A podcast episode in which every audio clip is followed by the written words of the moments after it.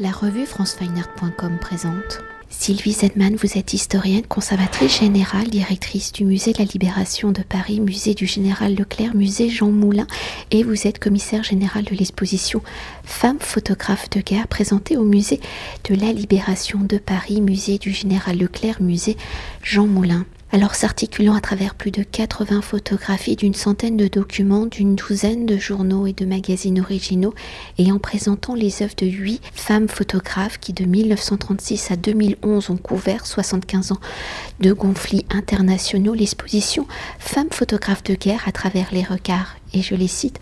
Lee Miller 1907-1977, Gerda Taro 1910-1937, Catherine Leroy 1944-2006, Christine Splinger née en 1945, Françoise de Mulder 1947-2008, Suzanne Mezelas née en 1948, Caroline Cole née en 1961 et Anya Nindringhaus 1965-2014 en questionnant la notion de guerre, en interrogeant la spécificité du regard féminin sur la guerre, l'exposition a pour ambition de mettre en lumière l'implication des femmes dans les conflits, de l'impact que leurs photographies, qu'elles soient dans une position de combat, de victime ou de témoin, ont eu sur la perception de la population sur ces conflits. Si depuis sa création la photographie est un outil du réel par le choix du cadrage, le photographe propose son regard sur une action, un événement dans le cadre d'un conflit au-delà du photographe par les actions des rédactions, du choix de l'image publiée, de la mise en page de sa légende, de son éventuel recadrage. Tous ces choix vont orienter l'opinion du public. Alors cette réalité des choix, nous le vivons actuellement avec la guerre en Ukraine où depuis ce 24 février, la guerre se fait aussi par les médias, par les images diffusées en consacrant l'exposition à des regards féminin, vous allez au-delà de ces questions de choix rédactionnel et de diffusion où vous interrogez directement l'interaction du photographe sur le territoire en conflit ou dans ce désir de témoigner la guerre et de ses différentes facettes du front des combats, de l'arrière et des conséquences sur la population. Vous interrogez les différentes manières de les aborder et si le genre que l'on soit femme a un impact sur la manière de se confronter à la guerre, de témoigner des faits et des conséquences de celle-ci. Alors à travers le corpus présenté, qui est aussi un choix, comment ces huit photographes femmes ont-elles capturé la guerre? Où se positionnent-elles? Se trouvent-elles sur tous les aspects de la guerre, sur le front avec les soldats ou à l'arrière avec la population? Par ce corpus, comment peut-on définir le regard de ces femmes photographes? Est-il plus sensible, plus empathique dans ce choix de vie de montrer et de documenter la réalité de la guerre et de ses conséquences Ces femmes photographes se montrent-elles différentes. Vous, avez parlé d'un regard féminin sur la guerre. Alors je voudrais déjà euh, déconstruire cette notion. Ces photographes de guerre n'ont pas un regard féminin. Elles ont un regard de photographe de guerre. Donc on est bien là euh, dans, une, euh, dans un travail de photographe qui est sur le terrain et qui doit à la fois produire des images pour vivre, puisque c'est leur travail, elles sont rémunérées pour cela. Et à la fois, euh, on le voit bien, et ça c'est peut-être leur, part, euh, leur part de femme, euh, témoigner de ce qu'elles voient. Donc il y a ces deux, ces deux tensions, hein, parce que parfois ce sont des tensions qui, qui peuvent rythmer en fait l'exposition et que l'on peut voir de 1936 à 2011 en fait, hein, on le voit bien. Alors, ce choix de ces femmes photographes a été fait par les commissaires de, l'exposition qui a d'abord été montrée au Kunstpalast de Düsseldorf. Et donc, euh, elles ont été choisies parce que elles sont différentes, parce qu'elles ont un regard différent et un regard très personnel aussi. On reconnaît chacune des photos, en fait, on peut l'attribuer assez facilement. Et euh, ce qu'elles nous montrent, évidemment, c'est d'abord la guerre. C'est, quand je dis la guerre, euh, c'est au sens très large. Donc, à la fois les opérations, comme on peut le voir euh, sur toutes les, photographes nous montrent ici les, opérations, mais au-delà, et c'est ça qui est peut-être vraiment intéressant dans cette exposition, c'est qu'elles vont plus loin et que dès les années 30, on voit bien qu'elles se, elles se focalisent aussi sur la souffrance des populations civiles. On le voit très bien dès euh, donc 1936-1937 avec les photographies de Gerda Taro sur l'Espagne, où on voit la souffrance de la population espagnole, euh, bon, des cadavres, euh, effectivement, des gens qui sont dans les ruines, des réfugiés. Et donc ça, c'est aussi quelque chose d'assez nouveau à l'époque, de voir des réfugiés.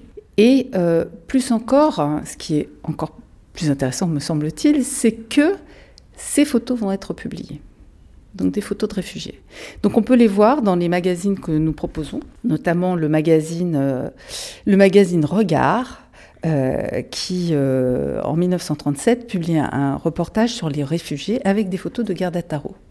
Mais on le voit plus loin, hein, quand, quand on voit Christine Spengler, par exemple, qui s'intéresse aux souffrances des civils au Cambodge, euh, on le voit aussi euh, dans le regard euh, de Suzanne Meislas ou de Caroline Cole.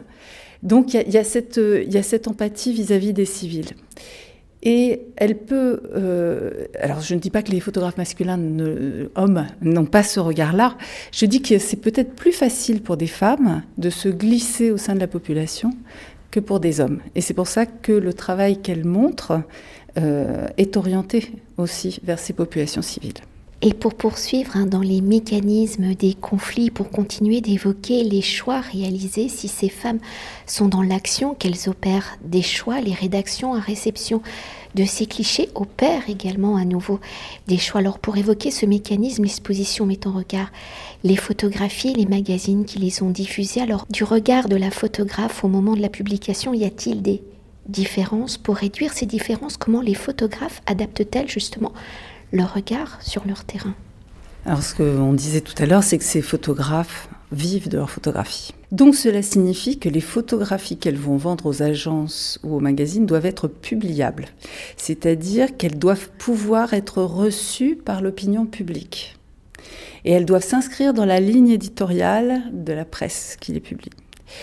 Donc elles ont bien ça à l'esprit quand elles font les photographies. Hein. Euh, il ne faut pas oublier que la majorité des photographies qui ont été faites ici sont des photographies qui ont été faites en argentique. C'est-à-dire qu'il y a beaucoup moins de souplesse qu'avec le numérique. On ne peut pas trop se tromper euh, sur le cadrage, comme vous l'avez dit tout à l'heure, sur la lumière, et puis surtout sur le moment parce qu'il n'y a pas deux fois un moment qui se présente. Hein. Donc il y, a, vraiment, euh, c'est un, regard très professionnel hein, qu'elles ont. Et puis après, les agences font leur tri. Alors on voit très bien une photo de, Françoise de Mulder qui euh, est partie au Liban et qui a documenté donc euh, la, guerre civile qui fait rage au Liban. Elle se trouve euh, dans le quartier de la Quarantaine à Beyrouth au moment où euh, les milices chrétiennes sont en train de perpétrer un massacre euh, vis-à-vis de la population musulmane de ce quartier, où se trouvent aussi des Syriens, des Palestiniens, etc. Et donc, elle prend une photographie qui est une photographie euh, assez impressionnante, hein, où on voit une femme, euh, une femme musulmane euh, habillée en, clair, qui essaye d'implorer un milicien habillé tout en noir, qui l'implore pour que le massacre cesse. Et tout ça sur fond de ruines et, et de guerre. Et cette photo a failli ne pas être publiée parce que l'agence s'est demandé si elle serait vendable en quelque sorte. Or, on montre un journal, Die Zeit, un journal allemand, qui la publie. Et on sait euh, que cette photo a eu un très, très beau parcours, puisque finalement, elle a reçu, elle a été récompensée par des prix.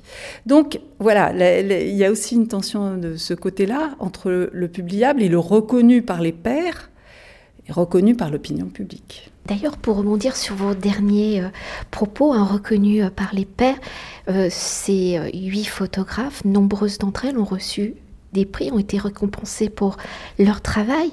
Alors, est-ce que, justement, dans le choix de ce qui est publié et dans ce qui va être montré après sous forme d'exposition, est-ce que c'est les mêmes choix, les mêmes editing, comme on dit ça a certainement joué hein, dans, le, premier choix, mais il faut dire que euh, nous avons remonté euh, l'exposition pour l'adapter à notre espace d'exposition. Et en fait, nous avons fait un deuxième choix à l'intérieur du premier choix, et là qui était plus un choix d'historienne. Hein. Je dois dire que là, j'ai fait jouer mon regard d'historienne sur les photographies. et en, insistant sur ce que ces photos disaient du moment. Hein, chacune replacée dans sa chronologie. Ce que je trouve important en tant qu'historienne, hein, de montrer effectivement comment on regarde la guerre en 1937, en 1945 et dans les années suivantes, 1965, etc. Donc montrer à la fois comment on la regarde et comment on la perçoit, ce qui n'est pas tout à fait la même chose. Donc euh, on n'a pas forcément retenu les photos les plus emblématiques, euh, mais celles qui étaient selon moi les plus disantes avec toujours un aspect un peu pédagogique, puisque nous sommes un musée d'histoire et qu'il le faut bien. Et justement, pour conclure notre entretien, l'exposition s'articulant sur une temporalité, je le rappelle, de 75 ans, de 1936 à 2011, dans son articulation, comment son récit nous montre-t-il l'évolution du regard sur les conflits à travers cette temporalité, cette évolution par quel prisme ces femmes photographes abordent-elles la guerre à travers le regard Comment la guerre qu'elles dévoilent évolue-t-elle de la distance objective à l'application personnel. Ces choix correspondent-ils justement à l'histoire de l'émancipation de la femme au combat féministe? Alors il est certain qu'on peut replacer ça dans la grande histoire. Euh, dans la grande histoire de l'émancipation féminine, euh, comme je le rappelais, c'est avant tout, ce sont avant tout des photographes de guerre, et ce sont des photographes qui proviennent de pays différents où la tradition euh, féministe n'est pas la même. Donc il est certain qu'une Lee Miller, par exemple, qui est une, américaine, n'a pas euh, la même, euh, comment dire, euh, ne, se sent pas dans son environnement de la même façon qu'une française. je rappelle que les françaises n'ont eu le droit de vote qu'en 1945. Hein, c'est très très tardif pour la France. Donc on sent que effectivement, chacune de ces femmes, elle est le produit de son milieu, de son environnement, de, son, de l'histoire hein, dans laquelle elle évolue. Et par exemple, euh, dans les photos de Garda Tarot, on voit bien ces sympathies, ces sympathies qui vont à l'armée républicaine. On voit aussi que Lee Miller suit avec une acuité très particulière ce qui se passe en Allemagne. Euh, elle suit la découverte des camps hein, euh, et ça, aiguise son regard. Et ça, lui donne une sorte de, de regard très dur sur la population allemande. Catherine Leroy, elle, eh bien, en, 67, elle est embarquée auprès des Marines, des Marines américains au Vietnam. Donc voilà, les, différences, c'est aussi des différences de positionnement par rapport à, je vais dire l'objectivité, si tant est que ça existe, l'objectivité. Mais euh, selon où on se trouve, on ne voit pas les mêmes choses et on n'en dit pas les mêmes choses. Mais ce qu'il faut voir, c'est que ce sont des femmes libres, toutes. Ça leur a peut-être coûté la vie pour certaines d'entre elles. Hein. Euh, je rappelle que Gerda Taro euh, est morte en Espagne et que la dernière photographe que nous présentons, Anya Nidringhaus, est morte en Afghanistan. Donc euh, voilà, c'était en 2014. Vous voyez un petit peu l'émancipation, oui, hein, c'est sûr, et ça coûte cher. Ça s'appelle aussi le courage. Et peut-être, euh, je sais que je vais peut-être commander quelque chose de difficile, mais vraiment pour faire le point final de l'interview, s'attarder sur une image, donc une photographe, essayer de nous la décrire. Et pour vous, qu'est-ce que cette image transmet comme message? Donc, euh, je vous décris euh, cette image. C'est une photographie du bombardement de Phnom Penh qui a été prise par Christine Spengler. Euh, donc c'est une image complètement apocalyptique, hein, euh, c'est une image de ruine totale. Et euh, ce qui est vraiment intéressant pour moi, c'est donc de se, de se mettre dans l'histoire et puis après de regarder ce qu'a vu la photographe. Alors dans l'histoire, il s'agit de la guerre civile au Cambodge. Le Cambodge qui a été très déstabilisé par, par la guerre du Vietnam. Hein, et donc, les forces Khmer rouges sont arrivées à, Phnom Penh et finalement ils ont pris ils ont pris la capitale qui a été bombardée en 74 et qui à nouveau subit en avril 1975 des, des destructions donc ils rentrent dans, dans cette ville et ce qu'on voit c'est vraiment les décombres et un personnage qui se tourne, qui est de dos et qui se tourne un petit peu vers la photographe. Voilà, il n'y a, y a rien, quoi. Il n'y a plus rien, il n'y a plus rien au sol. Alors, ce qu'il faut savoir, c'est que euh, donc on peut, on peut regarder la qualité de cette image, ce brouillard. Il est midi et on voit presque rien. On a l'impression que c'est la nuit. On comprend vraiment pas. On voit les, nuages de fumée, etc. Et euh, au sol des flaques d'eau, euh, tout, tout, tout, est par terre. Il n'y a plus rien. Mais la photographe, elle, elle a vu autre chose. Elle a vu à ses pieds des cadavres calcinés. Et elle explique très bien qu'elle n'a pas voulu les photographier. Elle n'a pas voulu rajouter de l'horreur à l'horreur. Donc là, on a un regard très particulier. C'est très intellectuel, sa démarche.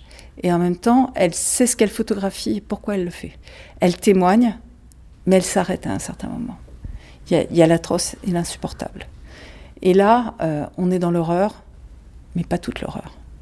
Voilà, je trouve que ça, c'est assez emblématique d'un choix personnel qui est fait par une photographe de guerre, pour montrer la guerre, mais en se tenant à une certaine distance. Et je trouve ça très intéressant comme, euh, comme point de vue. Merci beaucoup. Je vous en prie. Cet entretien a été réalisé par franceweiner.com.